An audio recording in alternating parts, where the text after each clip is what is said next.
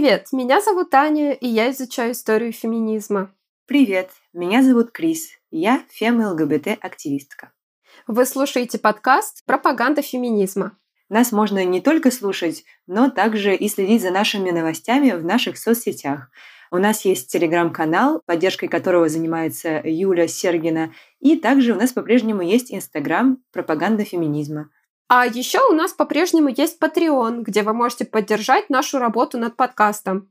И мы хотим поблагодарить за поддержку наших двух патронесс Оксану Шест и Евгению.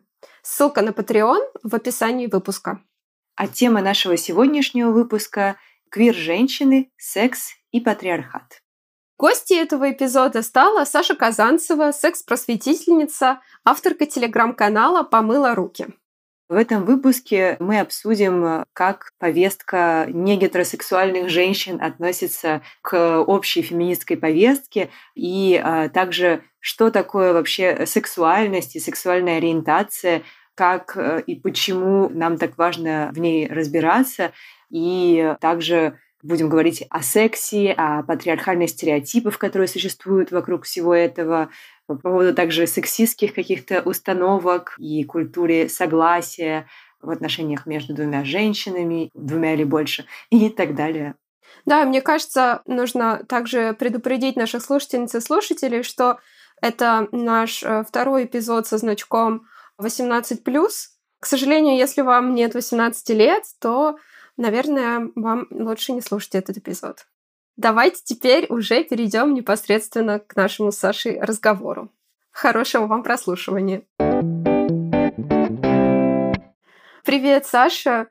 Традиционный первый вопрос. Мы всегда сначала просим наших гостей немного рассказать о себе, рассказать о том, чем они занимаются, и ответить на такой первый вопрос. Считаешь ли ты себя феминисткой? Если да, то к какому течению относишь, если относишь? Uh-huh, uh-huh, uh-huh. Здравствуйте, меня зовут Саша Казанцева. Я идентифицирую себя как лесбийскую секс-просветительницу или как квир-секс-просветительницу, тут в зависимости от контекста. Я веду телеграм-канал «Помыла руки», пишу статьи о секс-просвете, делаю это в квир и лесбийской оптике в СМИ работаю редакторкой русскоязычной в американском социально проекте omgs.com, работаю редакторкой в ЛГБТ-издании «Открытые», вот, и делаю еще всякие штуки, выступаю с лекциями на тему diversity, на тему инклюзивного секс-просвета, пишу мануалы по разным техникам секса, которые мало описаны, записываю интервью с людьми из групп, которые мало представлены в общем пространстве нашем, о том, как устроена их сексуальная жизнь. Считаешь ли ты себя феминисткой и э, относишь ли к какому-нибудь течению, если относишь? Когда э, вы мне кинули предварительные вопросы, я увидела там вот этот вопрос, типа, считаешь ли ты себя феминисткой? Я подумала, блин, ну, вы, наверное, все это знаете вопросы, все такие, да, я считаю себя феминисткой. Думаю, ну что ж такое-то? я буду такая. Вот. Потом я стала думать, ну, что тут вообще интересно можно сказать, какая-то, может быть, дополнительная рефлексия ну, кроме непосредственного ответа «да», то есть феминистские взгляды кажутся мне просто нормальными, человечными взглядами, типа «люди не против людей». Какая оригинальность. Но при этом мне интересно, например, у меня есть в течение жизни определенная рефлексия про переход. Типа, если, например, я делаю переход, то как бы по-другому могла я себя идентифицировать. Или стала бы, или не стала. Потому что все этот вопрос решают по-разному. Мне достаточно интересно.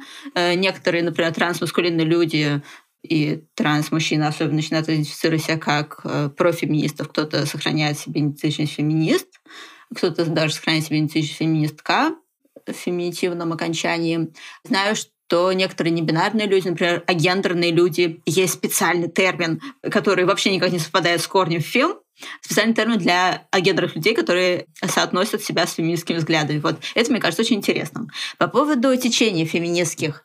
Слушайте, короче, я обычно вот не отвечаю на этот вопрос в том плане, что я слышала очень много разных трактовок и определений к каждому из каких-то таких популярных феминистских течений, которые мы часто слышим вокруг себя. Вот. И ввиду разнообразия этих трактовок или каких-то нюансов, связанных с этими трактовками, я всегда говорю, задавайте конкретный вопрос. Вот скажите мне, там, спросите меня, что я думаю, вот а по этому конкретному вопросу вот я вам конкретно скажу. А то сейчас мы начнем перекидываться абстракциями, это будет ну, какой-то разговор немножко на разных языках. Может быть, мы друг друга не поймем или поймем неправильно, лучше такого избежать. Спрашивайте по существу.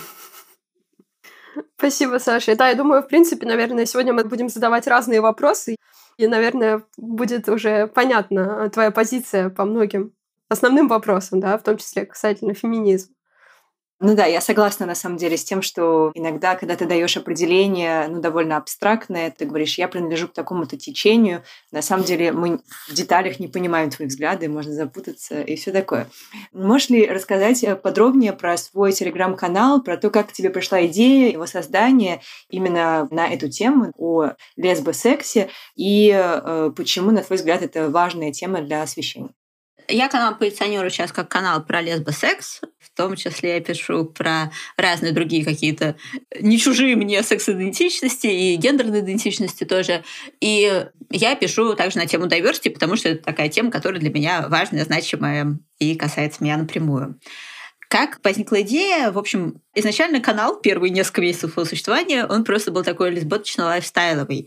Э, и начался он с того, что я просто пыталась найти себе какой-то ЛГБТшный контент, который я могла бы читать, но который бы был бы таким, скажем так, каким-то поддерживающим, расслабляющим. Потому что, ну, когда я стартовала в конце 2017 была во-первых, очень мало э, ЛГБТК людей было представлено в СМИ в принципе, в медиаполе. Во-вторых, то, что было, это скорее была такая правозащитная повестка или социальная повестка. Это очень важная тема, бесконечно важная, и героически все люди, которые вкладываются в, общем, в то, чтобы она попадала в публичное пространство.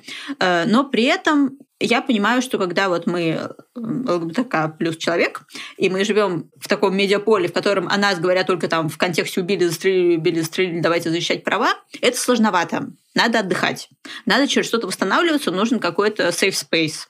Вот. И когда есть какой-то баланс между вот этой важной социальной повесткой и какой-то такой поддерживающий просто, блин, классно быть квером, это по фану, есть куча крутых квер-людей, они делают классные штуки, это работает на взаимоусиление, я в этом уверена. Вот. И мне хотелось как-то поддержать вот эту зону, которая про условно-развлекательный контент, про safe space, про inspiring контент какой-то. И я решила, что просто я буду писать про свою типа лесбочную жизнь, про какую-то свою рефлексию, про отношения с своей девушкой и всякие мысли, которые как бы связаны с социальной рефлексией, потому что сложно относиться к какой-то маргинализованной группе и там не вести никакой социальной рефлексии вообще, но делать это в каком-то таком ну, в моем стиле, у меня такой стиль, что я часто шучу. Я просто часто шучу или играю со словами, и вот я решила так делать. Вот. И очень вскоре, очень вскоре, типа через пару месяцев, одна из тем, на которую я решила написать пост, это мой опыт жизни с вагинизмом. Он для меня связан с какой-то моей лесбийской рефлексией тоже, потому что у меня случился там э, в 30 лет почти первый вагинальный секс, проникающий в меня, но до этого как бы его не было, я его не планировала и думала, что, в общем, я всю жизнь так проживу, ну, типа, вагин как бы есть, но как будто бы ее нет, и мне с этим зашибок. Как это связано с лесбийской рефлексией, с феминистской рефлексией тоже, что есть такой патриархальный стандарт, что если у тебя есть вагина, э, то туда нужно чего-то всунуть, потому что чего добру пропадать.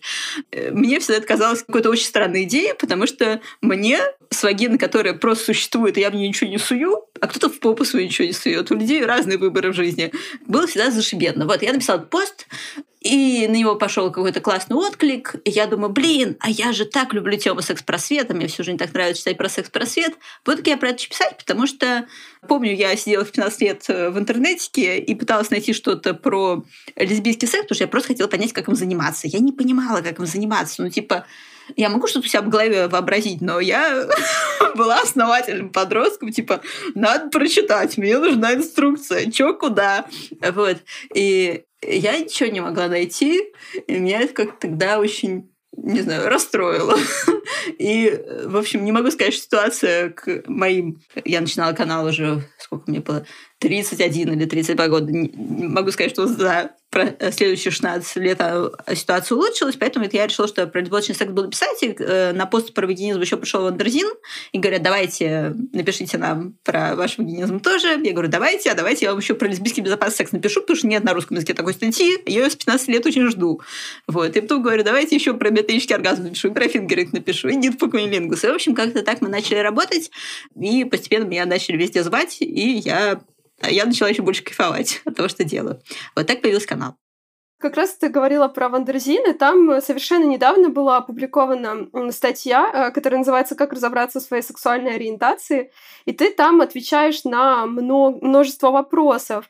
Например, да, там вопросы такие, как э, если у лесбиянки будет гетеросекс, она перестанет быть лесбиянкой, или если мой партнер или партнерша осознают себя в новом гендере, значит, моя сексуальная идентичность должна измениться. То есть э, ты много говоришь именно о сексуальной идентичности, да, и, по-моему, если я правильно помню, ты говоришь про то, что термин сексуальная идентичность, он как бы лучше подходит, да, для этого разговора, чем, например, э, термин сексуальность, э, потому что как бы сексуальная идентичность, она изменяется, она разная, у нее есть много а, разных характеристик. Можешь ли ты сейчас объяснить, да, почему нам вообще так важно себя идентифицировать? Вот именно как каким-то образом описывать свою сексуальную идентичность. Или наоборот, Крис предложила этот вопрос, может быть, ты его сейчас задашь, Крис, вот про, именно про отказ от любой идентификации. Я имела в виду, почему вообще так важно э, многим людям именно определять э, да, свою идентичность, ну или свою ориентацию, находить какое-то слово для этого, и почему также многим людям, наоборот, важно сказать, что нет, я, я никакой ориентации не принадлежу, я там, вот я — это я. А, ну, то есть мне кажется, что этот способ эм, сказать «я — это я», я, значит, ни к чему не принадлежу, это тоже своего рода способ идентификации такой. Да, да, да, определенно, определенно.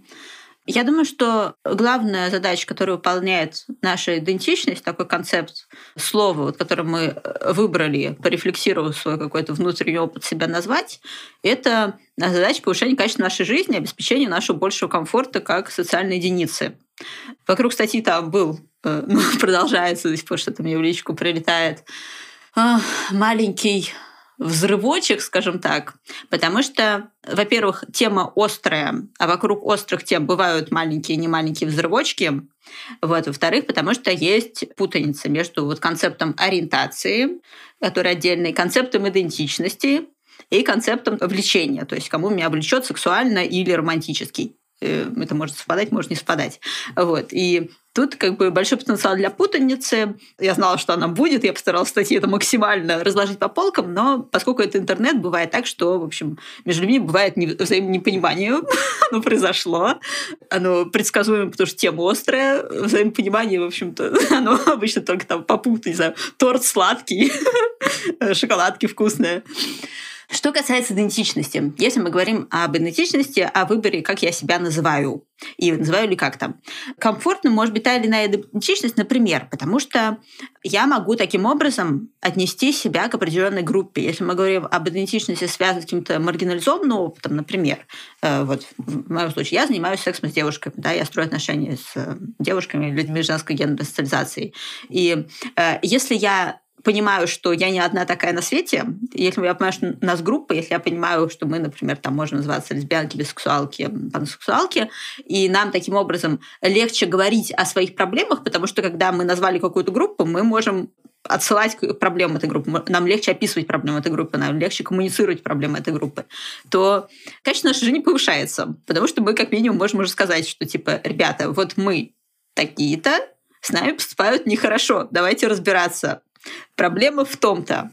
То есть э, наличие какой-то идентичности, которая там привязана к маргинализованной группе, она э, позволяет э, рефлексировать проблемы этой группы, помогает, скажем так, и помогает коммуницировать проблемы этой группы. Интересно, что у нас, как правило, сначала возникает название для уязвимой группы, и инициатором часто выступает уязвимая группа. Ну, по-разному, конечно, бывало исторически, но уязвимая группа, она может выступать инициатором своего самоназвания или пересмотра этого самоназвания, например, если это вот название, оно было предложено извне.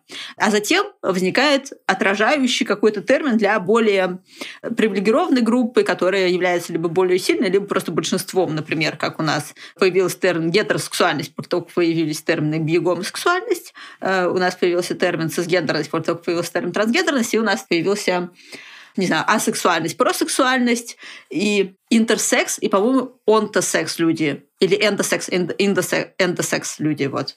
Короче, очень интересно, как это развивается и как эти э, названия действительно помогают разобраться и понять людям для себя самих, кто они есть, присвоить свой опыт и легче коммуницировать свои потребности. Я помню про вторую часть вопроса, про то, что есть люди, которым важно не относиться ни туда и ни туда. Я думаю, что это тоже очень здорово, что у людей есть и такой выбор. Потому что кто-то не находит себя ни в одной из предложенных идентичностей, все-таки их ограниченное количество. Кто-то примеряет на себя разное, пробует разные идентичности в разные периоды жизни, приходит к тому, что я хочу быть безидентичным, например, потому что я от всего устал или от всего устал, или потому что на меня, например, сейчас важно поддержать себя как человека без идентичности, потому что для меня это, например, выражает мою связь с каким-то будущим постгендерным миром или постсексуальным миром или миром постпатриархальным, без деления. В общем, это такой, с одной стороны, политический вопрос, с другой стороны, очень интимный, потому что то, как мы себя ощущаем в мире, этого никто, кроме нас, не знает. Вот. И никто, кроме нас, не подскажет, как нам себя идентифицировать, что нам наиболее комфортно, поэтому тут важно прислушиваться к себе, вот. ни за какие выборы себя не винить, в любом выборе себя поддерживать и верить своему комфорту. Да, мне кажется, что гетеросексуальные люди не сталкиваются с этим вопросом, а какой же я ориентации, или, может быть, сталкиваются, но меньше, именно с тем, что а, а кто же я, там, мне надо найти вот мою группу, мне надо как-то вот, я, я чувствую, что я вот не гетеросексуальный человек, мне надо как-то, ну вот, например, э, в моем случае для меня было очень важно найти какое-то слово, и в моей жизни, на моем пути так получилось, что мои первые отношения были с девушкой, и они были очень долгими, и из-за этого у меня было всегда сомнение, а может быть, я все-таки там, вот, а может быть, там э, парни мне тоже все-таки могут нравиться, а может быть это, а может быть то. И вот как бы этот вопрос, а может быть это, а может быть то, он меня настолько волновал, что когда я в конце концов э, поняла, э, что я бисексуальна, или там какое-то время я использовала термин пансексуально, для меня это было как вот камень с души. То есть, типа, фух, я нашла слово, вот я вот это, я принадлежу вот к этой группе, значит, как-то вот типа все, все ок, не знаю. И недавно еще я познакомилась с одной женщиной, которая мне рассказала, что она не гетеросексуальна, и что это ее самоопределение, то есть не гетеросексуальное. Она сказала, я не хочу, я вижу, как гетеросексуальные люди вокруг меня, они себя как бы не определяют, у них нет необходимости себя определять, и я тоже не хочу себя никак определять. Я просто скажу, что вот я не гетеросексуальна, и все, я не буду принципиально там искать какое-то mm-hmm. слово. Какая нам нашла комфортное для себя решение? Это очень здорово, найти для себя комфортное решение, потому что действительно наша личная история — это такая очень интимная штука, никто кроме нас, в общем, не может э, объять ее, и мы тоже не всегда можем осознать каждую микросоставляющую, которая привела нас к тому или иному выбору, вот, но как-то целостно э, прочувствовать в терминах комфортно и некомфортно мы это можем. Да, это важно при этом вопрос, который касается именно представления о э, нормальном, в кавычках, или там настоящем э, сексе э, в нашем патриархальном и гетероцентричном обществе. Стереотипно настоящий секс — это обязательно секс пенисовагинальный, обязательно секс пенетрацией. И здесь такой вопрос, можно ли сказать, что там секс без пенетрации — это не секс, лесбосекс — это секс не настоящий, и как вообще понять, что такое секс, а что э, такое не секс? Я продвигаю всяческие фразы, которые там расходятся уже по разным пабликам, про то, что секс — это то, что вы хотите назвать своим сексом. Это действительно так. Э, как правило, люди ассоциируют с сексуальной жизнью то, э, в ходе чего они переживают какое-то возбуждение, то, что они оценивают как возбуждение, потому что э, разные люди будут немножко разные вещи тоже возбуждением называть, и немножко по-разному оно у всех будет работать. У кого-то больше в теле, у кого-то в голове, у кого-то так, у кого-то сяк. Вот. Но в целом это какое-то взаимодействие двух или более людей, как правило, потому что некоторые используют термин соло-секс, э, аналогичный термину мастурбация, по согласию, взаимной радости э, и заботы друг о друге. Да, и, соответственно, то, чем я занимаюсь, э, в частности, в своей работе, я описываю разные-разные практики, прям инструкции пишу по тому, как делать секс, который вот не только пенис и вагина. Потому что, действительно, если мы выйдем на улицу, начнем людей просто подряд опрашивать, то, что такое секс, или там представьте первую картинку, они будут очень часто представлять вот да, пенис, входящий в вагину. В чем тут как бы сложность такая, что, с одной стороны, люди, очень многие, которые занимаются непроникающим сексом, не пенисовагинальным сексом, они как будто бы оказываются за бортом обесценивания забанены, невидимы для врачей. Например, там, не знаю, безопасность лесбосекса не проходит в медицинских вузах. Я общаюсь с гинекологами, как бы они такие, ну, типа, мы не знаем, кого предохраняться, ребята. ну, то есть классно, что вы про это говорите, потому что нам это нигде в ВУЗе не говорят. Это первая история. Вторая история, что если мы говорим о том, что секс — это то, что происходит по согласию, это то, где мы должны помнить о сексуальном здоровье и заботиться, то если мы что-то, про что-то начинаем говорить, о, это не секс, то люди там начинают думать, ну, значит, мы можем не соблюдать принцип согласия, значит, мы можем не предохраняться. Не всегда это прям такой сознательный процесс, что человек сидит и думает, так, ну тут не буду предохраняться, тут не буду соблюдать принцип согласия. Часто это происходит так, что люди даже не задумываются, это просто выпадает из поля внимания, что это что-то, про что нужно порефлексировать. Но когда мы говорим, раббинг — это секс-практика, практика. Рабинг — это практика, при которой трутся гениталиями друг от друга. А, или мы говорим, кунилингус — это высокорисковая секс-практика с точки зрения передачи ППП. Вообще-то вы предохраняетесь при кунилингусе. Или фингеринг — это практика тоже, при которой стоит соблюдать принцип согласия, при которой даже необходимо это делать. И э, важно тоже использовать средства защиты, если вы не уверены в здоровье друг друга, потому что есть такие-то такие пути, как мы можем обменяться всякими интересными вещами. И когда мы начинаем говорить то, что вот секс, он разный, но каждая, какую бы сексуальную практику вы для себя не выбрали, какую бы сексуальную практику вы не выбрали там в паре или в триаде и так далее, проговорив ее, обсудив предварительно, э, не забывайте заботиться друг о друге, не забывайте чекать свое здоровье, не забывайте следить своим психологическим комфортом, психологическим комфортом другого человека.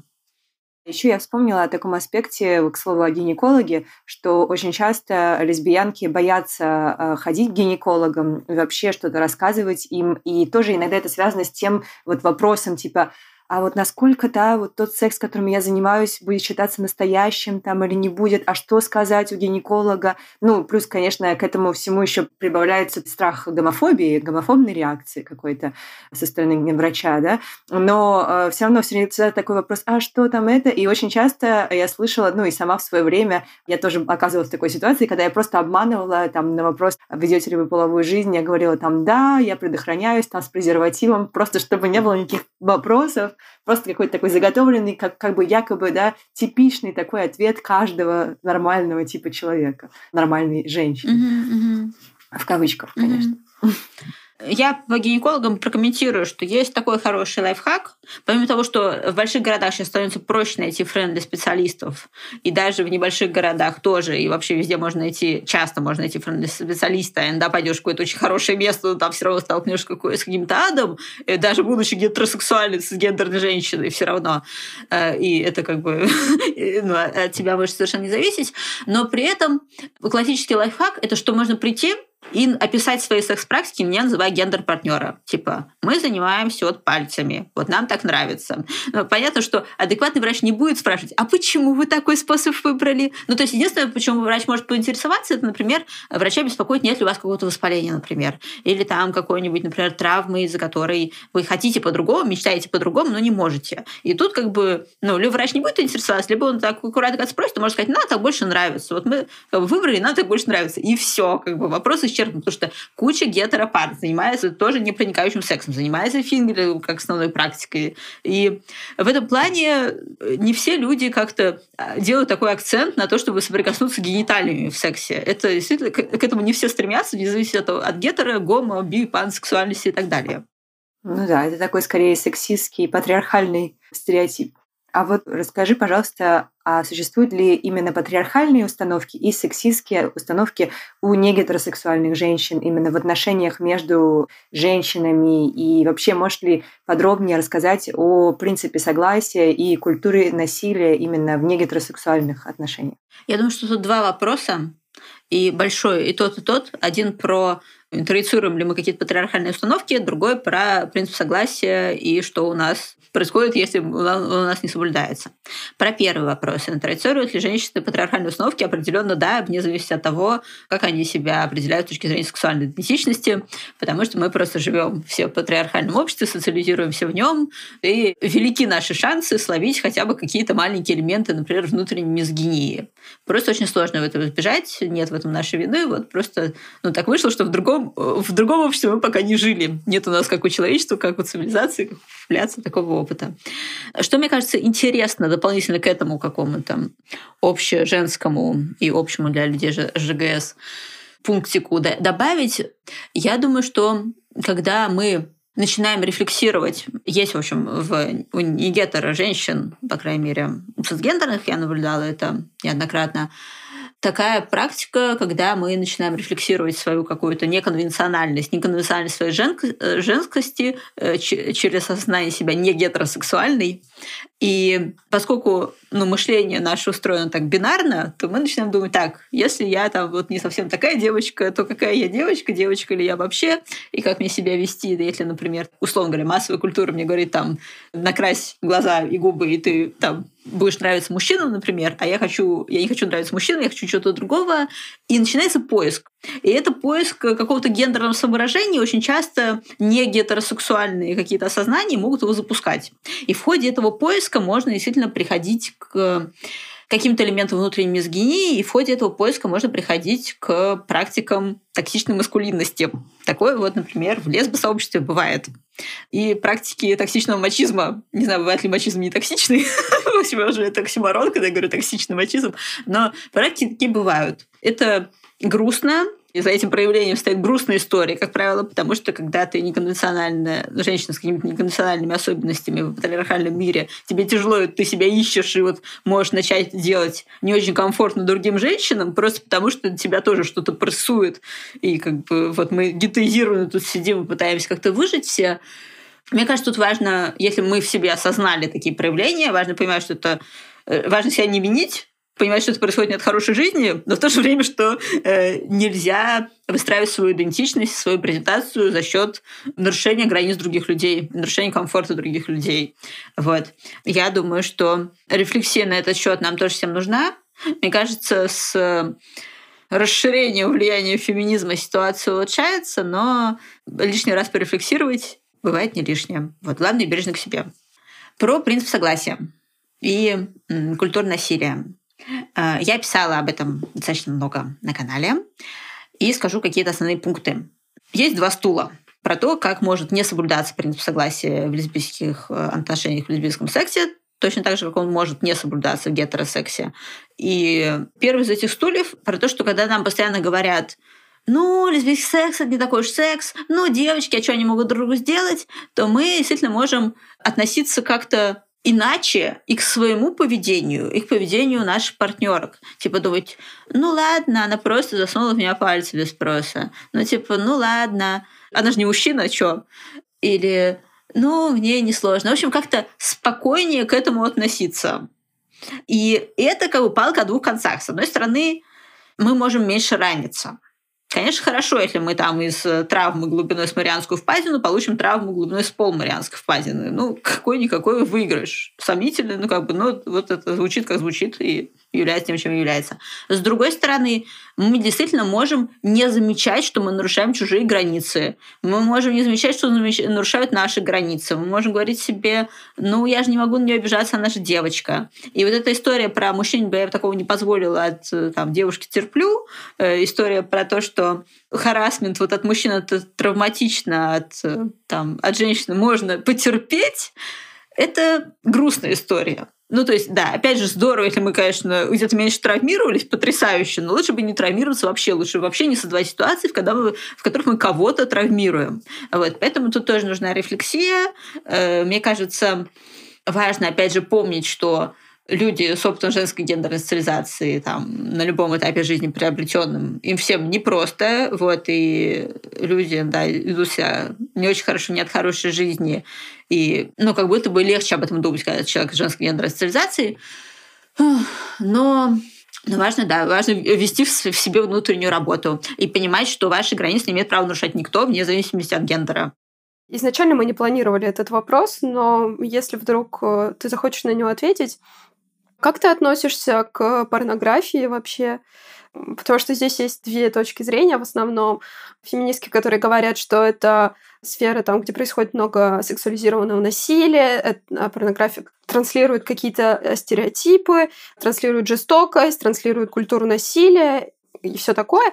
И э, другие там феминистки, которые говорят, что э, как раз-таки порнография может стать таким медиумом, который будет э, рассказывать нам о другом сексе, о принципе согласия. То есть потенциально это что-то, что может быть классным для женщин И не только для женщин.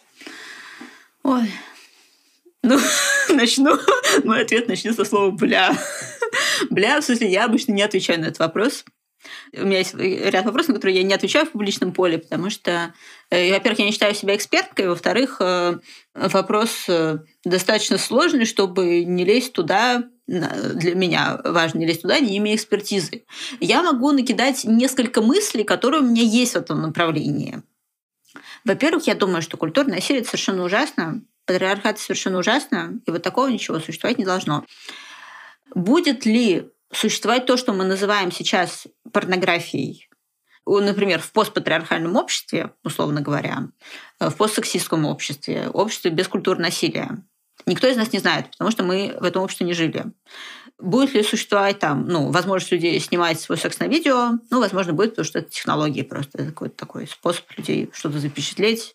Не знаю, я там делаю голые фоточки в Инстаграм. Почему бы мне не снять там себя на видео или не снять там свой секс, если это, опять же, по согласию? Это первая мысль. Вторая мысль. Я понимаю, что то, что сейчас та зона, которая называется порнография, она очень сложно устроена. Во-первых, там есть люди, которые Э, ну, засунуты в эту индустрию насильно. Это про трафикинг, это про секс-рабство, это, ну, в общем, про всякие ужасные вещи, про которые очень тяжело говорить. Э, это одна история. Вторая история. Есть женщины, которые высказываются в этой зоне, э, которые работают в этой зоне, называют ну, свою занятость с ней работой и высказываются о своих потребностях. И тут я говорю, что я не экспертка. Я, во-первых, не была в роли такой женщины. Я не, не слышала их голосов достаточно. Я ничего про это не знаю, про эту зону жизни. То есть, грубо говоря, если бы я хотела поресерчить эту тему, ну, мне вообще интересна эта тема, я бы хотела в какой-то момент поресерчить, да. То есть я знаю там всю сложную статистику, которую, наверное, мы все знаем, которая, в общем, расхожа в феминистских кругах, про э, травматику и все такое, вот. Но при этом я бы хотела услышать там голоса, голоса женщин, которые э, вот называют э, занятость свою в э, индустрии производства такого видеоконтента работы, для которых, например, там, на данный период жизни важно в ней оставаться по каким-то причинам, которые я, может быть, там никогда не смогу понять, но это тоже женщины, и они ничем не хуже меня, они имеют право такое же говорить, как и я. Вот. И я сейчас говорю про женщин, но, конечно, там есть еще бинарные персоны. Вот. Я думаю, что просто есть в этом большом поле, которое часто объярлычивается одним словом, типа там, ну, условно говоря, порнография, очень разные сегменты и очень разные группы. У этих групп разная повестка. Из-за того, что вся эта сфера очень стигматизирована, всех подводят под один ярлык, ну, типа, как вот мы с ЛГБТ говорим, все эти геи – и все. А там куча разных людей с очень разными, не знаю, уровнем жизни, с очень разными потребностями, очень разными проблемами. Вот. И тут также как бы людей все сваливают в одну кучу, но давайте разделять, это будет нам помогать работать с каждой группой. Это будет, во-первых, нам помогать ну, работать с теми, кто там наиболее уязвим, это будет помогать нам как-то понимать, про что те, кто там, например, меньше уязвим и говорит ну, в риторике выбора, например. То есть но поскольку когда напряжение вокруг какой-то зоны жизни очень большое, в нем становится сложно разбираться, потому что она становится просто таким триггером, люди слышат какое-то слово порнография, ну, как, типа, я слышу слово порнография, и я тоже такая, блин, я не отвечаю на вопросы по порнографии, потому что сейчас вот начнется, а у меня нет экспертизы. Ну вот. И что, мне кажется, тут можно делать, это, ну, как-то пробовать говорить спокойнее, разбираться, спасать тех, кого надо спасать прямо сейчас, вести диалог с теми, кто ну, хочет, наоборот, вести диалог, вот, потому что все там очень по-разному организовано. Вот, такие у меня мысли. Я подумала, наверное, еще такой у меня есть тезис, который просто тоже туда в общую копилку я бы доложила. Про то, что, например, у меня есть идея снимать свой секс на видео просто потому, что как бы, ну, я снимаю свое голое тело много, вот, и у меня есть идея там как-то, например, сняться с партнеркой какой-нибудь, которая будет ну, на это согласна, которая тоже будет интересна. Вот, с одной из партнерок мы в какой-то момент жизни рассматривали такой вариант. Ну, потому что это просто какое-то такое самовыражение, акт творчества, общества. И ну, для меня, как э, какой-то человек с какими-то визуально-художническими наклонностями, это интересно. Мне бы не хотелось, чтобы это называлось словом порнография. По разным причинам, наверное, я там долго могу про это говорить, там про негативные коннотации, э, но для меня, наверное, это важно, и я думаю, что в целом возможно, есть такая ветка на будущее про то, что разделять, во-первых, э, как я уже говорила, разделять по названиям вообще, что происходит когда какое-то типа сексуальных взаимодействий оказывается на видео, это вообще что? Это как бы какое-то без спроса снятое, это снятое там со спросом, но с какими-то такими условиями, с какими, вот. Или, например, там двое людей сняли друг друга дома, и для них это какой-то действительно акт самовыражения.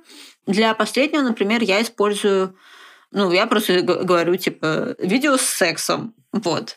И это для меня такой способ какой-то попытки рефлексии. Это не то, что я говорю сейчас правильно, все делаете так. Я не знаю, как правильно. Это скорее еще одно из направлений, в которое идет моя мысль, которая у меня появляется, когда вот мы начинаем обсуждать этот вопрос, и он тоже про прояснение что вообще ну, вот на этом видео происходит, какие мотивации участвующих, есть ли вообще эти мотивации. И вот через такое какое-то спокойное, трезвое прояснение, мне кажется, можно приходить к большей ясности и большей конструктивности. Спасибо за такой подробный ответ. Это действительно очень э, сложная тема. Кстати, сейчас вот, например, очень развит такой, что ли, жанр снимать свою мастурбацию и публиковать там в интернете на каких-то специальных сайтах. И я действительно встречалась с людьми, э, которые мне рассказывали, что для них это какой-то такой акт самовыражения, им это доставляет удовольствие. Ну, они не в какой-то ситуации рабства там или чего-то такого при этом.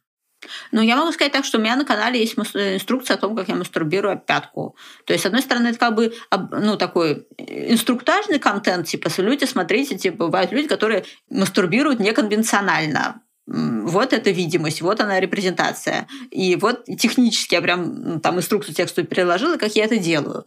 Э, для тех, кому это может быть тоже отозваться. А с другой стороны, это для меня и творческий акт тоже, потому что ну, потому что это, типа, какая-то такая микропровокация. Я привлекла внимание к какой-то вообще неконвенциальной зоне жизни за счет того, что выложила такой видос.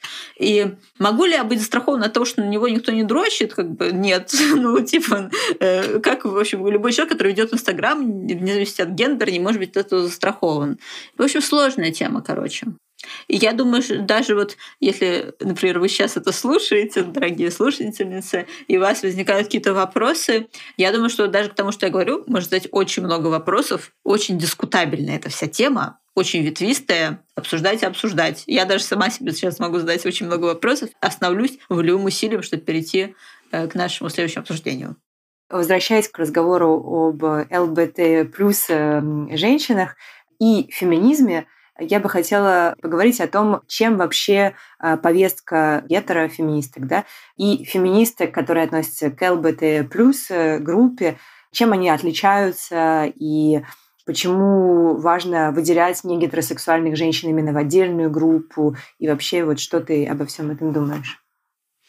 Я думаю, что когда мы говорим о защите прав такой большой группы, как женщины, такой разнообразно устроенной внутри самой себя, с одной стороны, здорово говорить о проблемах, которые сталкиваются, там, вероятно, большинство женщин в каждой конкретной культуре, э, и то мы немножко будем э, ну, от культуры к культуре расходиться, Хотя в целом по больницу, с учетом глобализации, все равно есть что-то, есть какая-то такая общая канва, тем не менее.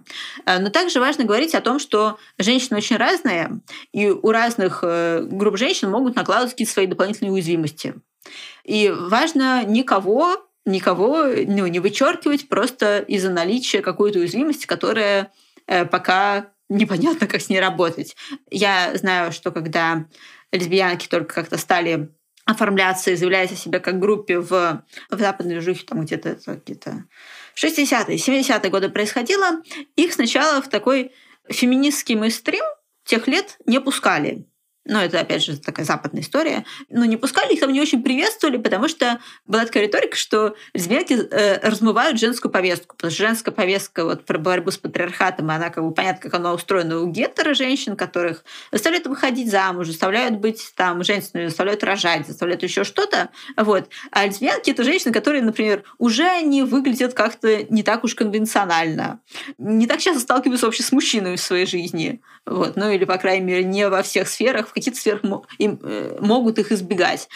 И э, сейчас вот придут лесбиянки, они всю повестку размоют. Вот. И это, конечно, такой подход, с одной стороны, понятно, какие страхи за этим стоят, почему возникают, что мы только-только собрались как бы что-то общее защитить, и тут пришли эти, и непонятно вообще, как бы, куда их девать, а они, может, может сейчас нам вообще все испортят, это как бы защитная реакция человеческой психики, она понятна.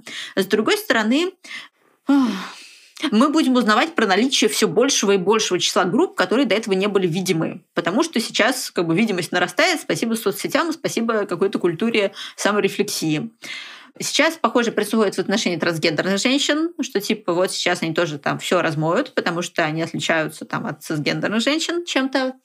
Также там может происходить в отношении женщин, например, каких-то этнических групп, потому что вот у нас есть какие-то западные женщины, они да, а вот женщины там из каких-то этнических групп, которые меньше репрезентованы в массовой культуре, непонятно, что с ними делать. Можно мы закроем глаза и сделаем вид, что их нет. Такое же может происходить в отношении, например, женщин, которые не имели возможности получить достаточно образования, не получили по каким-то причинам, и которые, например, просто, не знаю, не знают каких-то терминов, не оперируют какими-то понятиями, может быть, не оперируют какими-то ценностями, близкими людям, которые получили там образование другого уровня, и которые, например, там погрузились в феминистскую рефлексию благодаря возможности получить образование. И про этих женщин тоже могут говорить пренебрежительно, могут говорить про бедных женщин пренебрежительно, про женщин с инвалидностью. В общем, очень много всяких таких женских групп, которые могут быть кому-то неудобны, потому что кажется, ну вот только то-то вот тут что-то наладили, как-то вообще скооперировались, и вот началось, и вот пришли. А этих-то куда девать?